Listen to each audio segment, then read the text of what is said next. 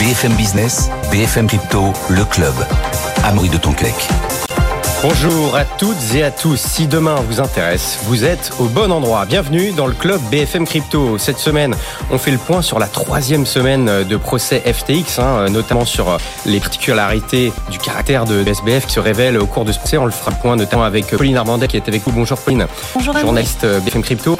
On fera le point aussi euh, sur le projet de loi de finances 2024 qui est en cours d'élaboration. On va voir que ça change ce que ça va potentiellement changer pour les, pour les cryptos en France avec euh, Pierre Morisot, euh, cofondateur de Walsio. Bonjour Pierre. Bonjour Amour. Mais d'abord, petit détour sur le marché crypto. Marché crypto qui est en forme, qui commence bien la semaine, en ce lundi, parce que le Bitcoin prend plus de 3% et est actuellement autour des 27 900 dollars. On voit ça avec Alexandre Baradez. Bonjour Alexandre. Bonjour Amaury, bonjour à tous. Alexandre, tu es chef analyste chez IG et on vient de le dire, le Bitcoin prend plus de 3% ce lundi. Oui, bonne, bonne résilience du, du, Bitcoin dans l'environnement actuel. Alors, il y, a, une raison à ça qui remonte en fin de semaine dernière. On a des sources hein, qui, alors, c'est pas confirmé par le SEC pour l'instant, donc il faut quand même prendre l'information avec précaution, mais le marché se positionne toujours un peu en, avance. À savoir que la société Grayscale Investment, donc hein, qui est une société américaine de gestion d'actifs numériques, euh, eh bien que la SEC plutôt la SEC, donc le gendarme boursier américain, ne ferait pas appel de la décision de la Cour euh, concernant Grayscale, à savoir que Grayscale avait fait une demande donc, il y a quelques mois de cela d'un ETF euh, spot, en fait un spot Bitcoin, pour remplacer un, un trust qui, était auparavant investi sur le, sur Bitcoin, donc pour en gros le rendre grand public et plus facilement accessible. La SEC a mis un veto et avait enclenché une procédure. La Cour avait tort à la SEC, euh, mais il s'avère que la SEC avait le choix de faire appel apparemment, et ce sont des sourds, donc il n'y a rien de totalement à ce stade, mais la SEC ne ferait pas de cette décision. Et donc on comprend bien que cela peut avoir, parce que si effectivement c'est que la, la, SEC se rend du côté de la, de la Cour et entame finalement cette décision, bah, c'est porte ouverte en fait à l'émission des premiers Bitcoin euh, spot, notamment aux États-Unis, et qu'on avait déjà dit à plusieurs reprises, c'est que c'est une décision, si ça si ça venait être le, le cas, euh, c'est une décision qui, qui, est majeure. Parce qu'en fait, quand vous avez des ETF, on peut dire mais pourquoi finalement on attend autant les ETF que ça? On peut acheter du Bitcoin sur n'importe quelle plateforme, euh, Cold Wallet ou sur un broker, chez broker ou autre. Pourquoi finalement euh, les ETF sont, sont si game changer que ça? Parce que les ETF facilitent justement pour nombre d'épargnants qui font de l'investissement un peu passif sur des plans d'épargne, des plans de retraite, qui n'ont pas forcément de trader ni de spéculer ou de tenir directement euh, des actifs numériques, ben ça permet en fait de, de, de le considérer comme une classe d'actifs parmi d'autres. On va acheter un ETF Bitcoin comme on achète un ETF SP500, un ETF 40, un ETF Gold ou autre. Ça, ça rend en fait le produit euh, très démocratique en fait, et surtout ça lui permet d'intégrer, ce qui n'est pas le cas aujourd'hui pour les produits existants, des plans d'épargne et des fameux plans d'épargne de retraite des Américains. Et donc on voit très bien la question de flux qui arrive derrière, donc forcément bah, des flux qui arrivent sur le TF spot, il faut qu'à couvrir l'ETF derrière. Donc pour le couvrir, il bah, faut acheter du Bitcoin.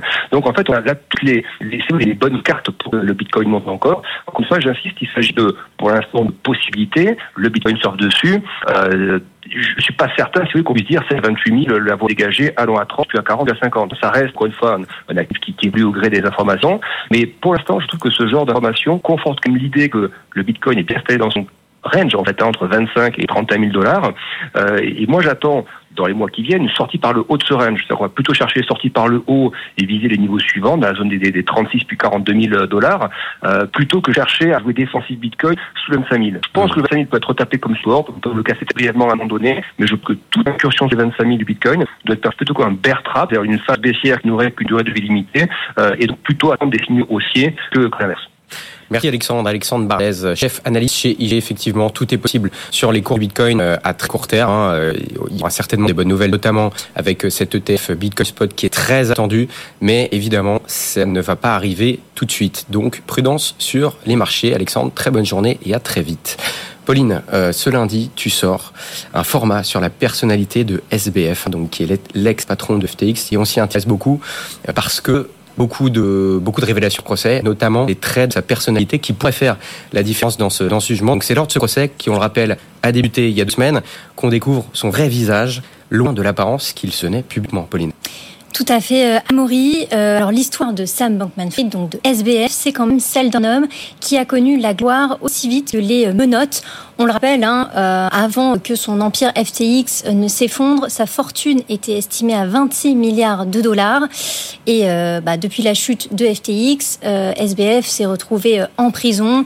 Au départ au Bahamas maintenant à la prison de Brooklyn. Et il en court dans le cadre de son procès jusqu'à plus de 110 ans de prison. Donc c'est vrai qu'on passe du tout au tout euh, déjà euh, en termes euh, de situation.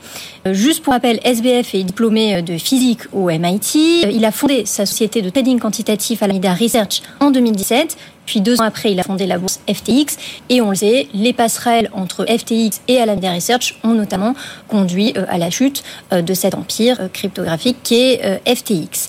Alors, on ne sait toujours pas, par contre, si euh, SBF prendra euh, la parole durant son procès. Mais comme tu le disais, c'est vrai qu'il y a eu différents témoignages, on pourra en venir tout au long de l'émission, qui permettent de mieux cerner sa personnalité, à la fois notamment le témoignage de Gary Wang, donc, qui est le cofondateur mm. de FTX et ancien ami de lycée de SBF, et aussi le témoignage de Caroline Ellison, donc euh, l'ex-patronne d'Alameda Research. Et, ex-petite amie. Et ex-compagne. On pourra aussi en parler dans l'émission parce qu'elle fait évidemment des révélations fracassantes. Peut-être juste pour dire un dernier mot à ce sujet. Euh, en fait, ce qu'on arrive un peu à comprendre entre les lignes euh, depuis deux semaines dans le cadre de ce procès, c'est que euh, on a presque l'impression que FTX a été créé par Sam Bankman-Fried presque uniquement en fait pour euh, bah, chercher à récolter de l'argent par les meilleurs moyens possibles, l'argent de ses clients, pour au final bah, s'enrichir lui personnellement, euh, répondre à certains prêts, enrichir ses proches, et donc on voit vraiment une, stratégie euh, depuis deux semaines qui est évoquée et qui montre voilà une certaine personnalité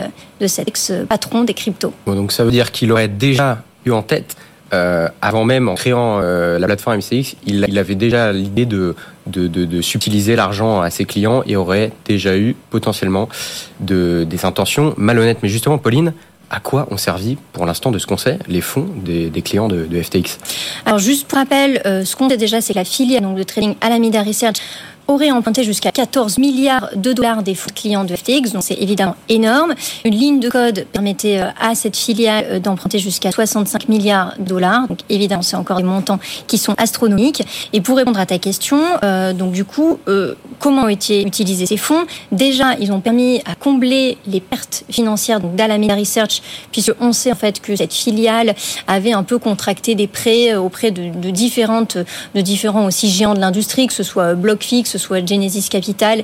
Et en fait, ces sociétés, elles se sont retrouvées en difficulté au printemps 2022, euh, voilà, lors des, euh, du, premier crack crypto. Et en fait, ces sociétés ont voulu bah, récupérer aussi un peu leur argent et euh, bah, Alameda n'a pas vraiment été en mesure de pouvoir rembourser ça. Donc les, le, le, bilan d'Alameda a continué à s'assombrir.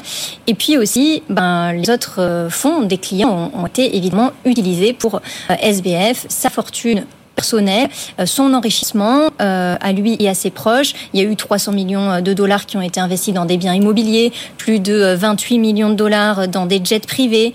Euh, donc ça fait évidemment des sommes conséquentes qui ont été utilisées par les fonds des clients. Il a diversifié à son échelle. Mm. Euh, et on rappelle d'ailleurs qu'il y a plus de 9 millions de créanciers, hein, que ce soit des particuliers ou des professionnels, qui attendent toujours de revoir leurs fonds. Et on ne sait toujours pas, à l'heure où on se parle, s'ils si reverront un jour. Pierre, une réaction bah, Déjà, ce qui est intéressant, c'est sans avoir les résultats du procès, on peut voir qu'on a affaire à quelqu'un qui était euh, profondément euh, frauduleux dans sa façon d'agir, dans la façon de gérer son entreprise. Et après, et ça c'est aussi en tant qu'entrepreneur dirigeant euh, dans ce secteur, on voit que à l'origine, il y avait beaucoup d'entrepreneurs qui étaient des, des, développeurs et qui vraiment se concentraient sur euh, euh, développer euh, des applications et qu'aujourd'hui, en fait, non, j'ai des fonds, des actifs numériques, c'est beaucoup plus un métier de dirigeant, de, pour le coup, de dirigeant d'institutions financières, de, de très grosses sociétés qui gèrent capitaux. Donc il faut que tous les, services internes, les départements, le contrôle, l'audit d'un certain nombre de procédures, de, de, protocoles doivent être mis en place. C'est quand on gère des milliards d'euros, on n'est plus une jeune start-up qui doit aller vite mais, il y a un enjeu de structuration que beaucoup d'entrepreneurs du monde de la crypto, je trouve, ont très bien euh, réussi à faire évoluer dans leurs organisations. Pour le coup, FTX et SBF, euh, pas du tout. C'est intéressant ce que tu dis. Ça veut dire que, selon toi, en plus des potentielles euh, intentions malhonnêtes qu'il avait, le fait qu'il soit resté trop entrepreneur, entre guillemets, aurait posé un problème. C'est-à-dire que lui, il aurait fallu que soit lui s'adapte, ou alors mettre à la tête de FTX peut-être quelqu'un d'autre, de plus expérimenté Ce que je pense, c'est que quand on est dans un monde, le monde des startups, c'est un univers qui est très vite. Le monde des crypto-monnaies, ça va encore plus vite. Et on était donc dans un, en pleine phase haussière, en bull market, et tout allait extrêmement euh, rapidement. Et donc, je pense, enfin, il y a d'entreprises qui ont des croissances aussi fulgurantes. Et donc, euh, il y a eu sûrement un besoin, un moment, de, ne pas savoir comment, de ne pas savoir réagir et de ne pas savoir s'entourer de, de conseillers, d'experts, parce que, ben, en effet, gérer une entreprise qui a des centaines, des milliers d'employés, mais aussi derrière des euh, milliards d'euros de fonds de clients, euh, ça, c'est quelque chose qui euh, qu'on découvre du jour au lendemain. Il faut savoir se faire conseiller, il faut savoir mettre en place une certaine structure en interne, en externe. Et donc, son image excentrique, qui était sûrement décidée de sa part, c'était et qui est, je pense, peut être attirant pour une certaine partie de la population, parce qu'il y a un côté, je, je respecte pas vraiment les règles de et, et c'est ce qui a plu aussi paradoxalement. Hein, Exactement, c'est créé personnel. Complètement, mais on réalise que quand on dirige une très grosse entreprise ou en tout cas une entreprise qui gère des milliards d'euros avec des millions de clients, euh, on peut se créer euh, un personnage en externe, mais par contre, on se doit de euh, structurer une société interne. Il faut arriver sur derrière et on espère que grâce à ce procès, il y, a, tout un tas de lois ou de systèmes qui vont être mis en place pour éviter à tout prix un nouveau scandale FTX. Pauline, beaucoup de révélations dans le procès et de témoignages accablants, notamment euh, celui de Caroline Ellison, donc ex-patronne d'Alameda Research et ex-compagne de SBF, euh, qui en dit long sur sa personnalité, Pauline. Oui, parce que euh, déjà, en fait, au-delà même du monde des crypto-monnaies, on voit par exemple que SBF avait de grandes ambitions qui n'ont rien à voir avec cet écosystème, typiquement des ambitions politiques. SBF, il a quand même envisagé de payer 5 milliards de dollars Donald Trump pour qu'il ne se représente pas aux élections de 2004 parce qu'il considérait que Trump était un problème pour la démocratie, ce qu'il avait déclaré. Euh, ensuite, il a même confié, euh, voilà, dans l'intimité de sa relation avec Caroline Ellison, qu'il envisageait, euh, bah, d'être président des États-Unis. Donc voilà, rien à voir quand même avec les. Il avait même fait un don de 10 millions de dollars à Biden, c'est ça, À, Biden aussi, en espérant que ça pouvait lui ouvrir les portes. Donc voilà, c'est quand même des univers qui sont pas forcément très liés. Et Caroline Ellison aussi, euh, dans son euh, dans son témoignage, euh, a parlé d'un Google document qu'elle qu'elle met à jour assez régulièrement, dans lequel elle avait parlé de ces choses qui font paniquer Sam Bankman-Fried. C'est différents différents objectifs qui ont quand même un rapport avec l'argent. Je vais en donner quelques-uns. déjà, SBF voulait acheter le réseau social le Snapchat Ensuite, euh, il espérait lever des fonds euh, auprès du prince héritier d'Arabie Saoudite, Mohamed Ben Salman, ou encore, euh, il cherchait à amener les régulateurs à sévir contre Binance. Euh, enfin, euh, Sam Bankman-Fried se, souciait surtout des mauvaises euh, relations publiques et notamment de l'image qui, était véhiculée de FTX auprès voilà, du monde entier. Et on en touchait le mot tout à l'heure. C'est vrai que Sam Bankman-Fried cultivait un peu l'image de ce milliardaire qui vit de manière très pragmatique et qui vit un peu comme comme vous et moi. voilà, il avait même dans sa stratégie marketing décidé ben, de troquer sa voiture de luxe contre une Toyota euh, Corolla. C'est euh, euh, ce qui ressort des témoignages de Caroline Ellison parce que c'était mieux pour son image publique. Peut-être qu'il avait prévu ce qui se passerait. Oui, alors euh, il s'était peut-être mis à la page, effectivement. Euh, et pareil au niveau du style vestimentaire, il préférait porter un t-shirt Bermuda et avoir les cheveux complètement en bataille plutôt que euh, d'avoir un costume cravate. En fait, son côté geek mal sapé lui aurait notamment permis de gravir les échelons. Et d'ailleurs, c'est pas le seul à gravir les échelons en, passant pour un geek mal sapé. On pense à Elon Musk, le patron de X, qui aussi joue beaucoup de ça, le côté je joue aux jeux vidéo tout le temps, donne des interviews. voilà, ça, ça peut le faire monter en puissance. Attention, alors attention à surveiller ça. Mais d'ailleurs, euh, du coup, SBF maintenant, pour finir là-dessus, c'est quoi sa stratégie euh, de, com entre guillemets à ce procès? Il s'est coupé les cheveux là carrément?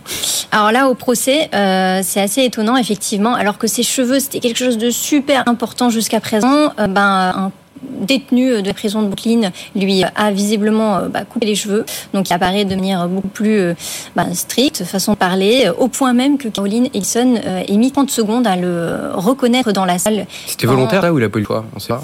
De se couper les cheveux? Ouais. Ah ça, on sait pas. On sait pas, mais en tout cas, ça crée quand même une autre image, évidemment, de, SBF. Et bah, du coup, toute la façade aussi qu'il expose jusqu'à présent, on voit quand même que la réalité, là, elle est tout autre dans le cadre de son procès. Pierre, retour en France, projet de loi de finances 2024 en cours d'élaboration. Euh, dis-nous un peu euh, ce que, à quoi on peut s'attendre côté crypto avec ce projet de loi de finances? Bah, Alors le projet de loi de finances, c'est un projet qui est annuel euh, où on est discuté, débattu sur les sujets du budget, donc les dépenses et les recettes de l'État. Et depuis quelques années, on voit maintenant tous les ans même des amendements, des propositions de loi qui sont liées à la fiscalité des crypto-monnaies.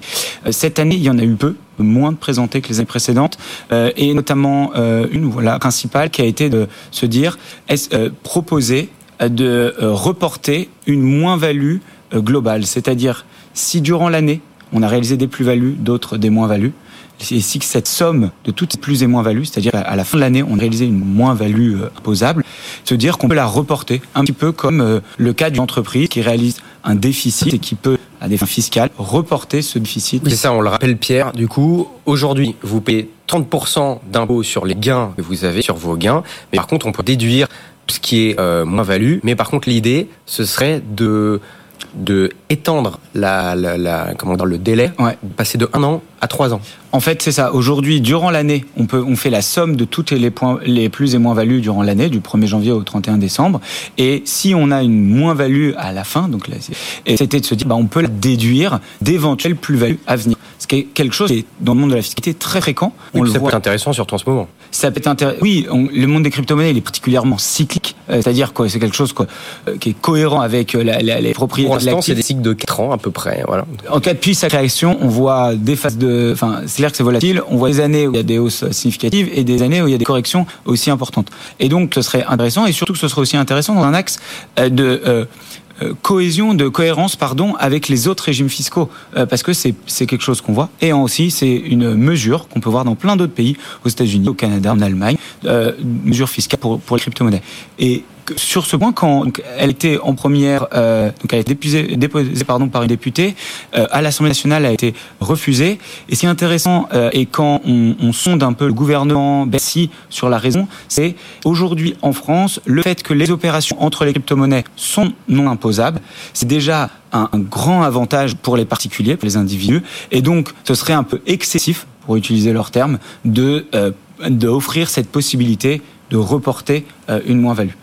Bon, donc pour l'instant, ça, ça peut se faire ou ça paraît compromis là? Pour être très honnête, ouais. le, enfin, c'est difficile d'estimer, mais euh, je pense que l'état, il y a besoin encore d'un peu de travail, euh, d'éducation, de, pré de, présentation des, des enjeux euh, et euh, pour, pour euh, voir vraiment les choses euh, passer. Mais c'est aussi une fonction, je trouve, éducatrice de montrer que bah, vous, de, ce qui se passe dans d'autres régimes fiscaux et aussi dans d'autres. Bon, ça permettrait d'harmoniser euh, l'ensemble des régimes euh, fiscaux. Et euh, d'ailleurs, tu parlais d'éducation. En crypto, eh ben, on peut aussi avoir des revenus passifs. Ouais. Jusqu'à maintenant, ils sont pas imposables, notamment avec, enfin, il y a plusieurs façons d'avoir des revenus passifs en crypto, notamment avec du stacking. Donc, ça veut dire que on confie à une blockchain des tokens de certaines, de, de certaines blockchains et en récompense, on a des tokens. Et pour l'instant, ces tokens-là ne sont pas imposables, mais ça pourrait le devenir.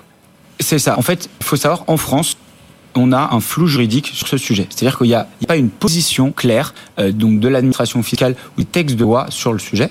Euh, ce qui se passe, c'est qu'il y a deux options. Historiquement, la plupart des individus ne déclarent pas au moment de la réception de ces gains. C'est-à-dire dès qu'on a un dépôt, on peut en avoir toutes les minutes, toutes les heures, tous les jours, tous les mois, des fractions, hein, des petits gains, c'est des tout petits montants, mais bon, qui accumulés euh, génèrent un certain revenu.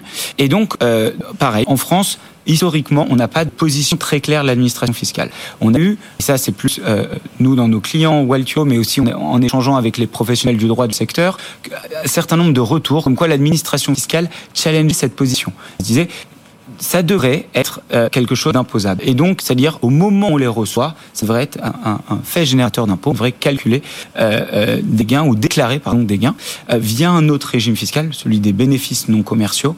Euh, ce qui se passe, c'est que les professionnels du droit euh, s'accordent à dire que ça devrait être imposable, mais pour des raisons pratiques, là, et, et ce manque de précision, c'est assez compliqué à calculer. Hein. C'est évident. Alors là, je suis assez d'accord. Parce que rendement change en plus au cours du temps. Hein, Il faut stacking, par exemple. Complètement. Et enfin, le, en tant que euh, président d'une société qui est éditeur logiciel fiscal, nous, on, enfin, on, maintenant, on voit tout le sens et, et l'utilité euh, d'être aidé par un outil tiers, euh, et donc euh, d'un vrai assistant fiscal. Mais en effet, pour ce, calculer le montant, donc au moment du dépôt, connaître la valeur, bah, c'est particulièrement fastidieux, chronophage à faire à la main. Mais donc aujourd'hui, il y a une, un travail donc de Bercy, qui est d'ailleurs en, en, en, échangeant aussi avec Dan, donc l'association de pour le développement des actifs numériques. Tout à fait, de se dire bah comment est-ce que on pourrait s'assurer, enfin en tout cas Bercy aimerait bien avoir une précision ou le préciser pour dire si oui ou non c'est imposable il y a des chances qu'on voit en tout cas le sujet, euh, je pense que c'est intéressant de suivre, il y a des chances que cela euh, bouge ou en tout cas qu'on ait des précisions. Et on, se, on, va suivre tout ça avec attention. Euh, une directive aussi, la directive oui. DAC8. Euh, Pierre, qu'est-ce que c'est et quelles sont les, conséquences potentielles pour les tenteurs de crypto? Alors ça c'est très intéressant, c'est une directive qui est européenne, c'est-à-dire que si on a vu aujourd'hui en Europe euh, une impossibilité d'harmoniser les régimes fiscaux, on voit que l'Union européenne, et sur le sujet fiscal euh, toujours hein, lié aux crypto-monnaies, a l'air d'être très proactif et utile sur plutôt mettre en place des moyens pour euh, faciliter la coopération administrative, c'est-à-dire en gros aider à ce que les administrations fiscales travaillent entre elles au sein de l'Union européenne. Donc il y a eu plusieurs directives sur des sujets qui n'avaient rien à voir avec les cryptos, et là la numéro 8 est dédiée aux crypto-actifs, aux crypto-monnaies, et en gros elle, euh, elle explique euh, que le, désormais les, les PSAN euh, devraient déclarer, informer donc le régulateur donc, de toutes les transactions réalisées par leurs clients. Ce qu'on va voir, c'est que cette directive a été proposée en début d'année. Elle a été votée euh, récemment euh, à l'unanimité. Euh, et donc, ce sera pas dans les prochains mois que ce sera mis en place. C'est une directive européenne. Après, elle doit être retranscrite localement dans chacun des pays. Mais dans les prochaines années, on va avoir l'Union européenne qui va mieux se structurer, automatiser le contrôle et donc qui, permet à chaque État d'avoir beaucoup plus facilement accès aux informations liées enfin, aux informations, aux transactions réalisées par les détenteurs de crypto-monnaies. Merci beaucoup Pierre Morizot, cofondateur de Walsio. Tu viendras Pierre nous reparler de tout ça parce qu'il y a beaucoup de choses à suivre. Euh, jury qui arrive avec le projet de loi de finances 2024 comme on vient de le souligner. On va suivre tout ça de très près. Merci beaucoup Pauline, Pauline Armandet, journaliste BFM Crypto. Pauline nous parlait tout à l'heure de la personnalité de SBF. Hein. Je sais qu'il y a un papier qui vient d'être publié par Pauline sur le site de BFM Crypto. Allez le consulter et on est lundi. C'est la newsletter BFM Crypto qui est gratuite, on rappelle. Abonnez-vous si ce n'est pas déjà fait. Euh, merci de nous avoir suivis. Bonne journée, bonne soirée et à demain. BFM Business, BFM Crypto, le club.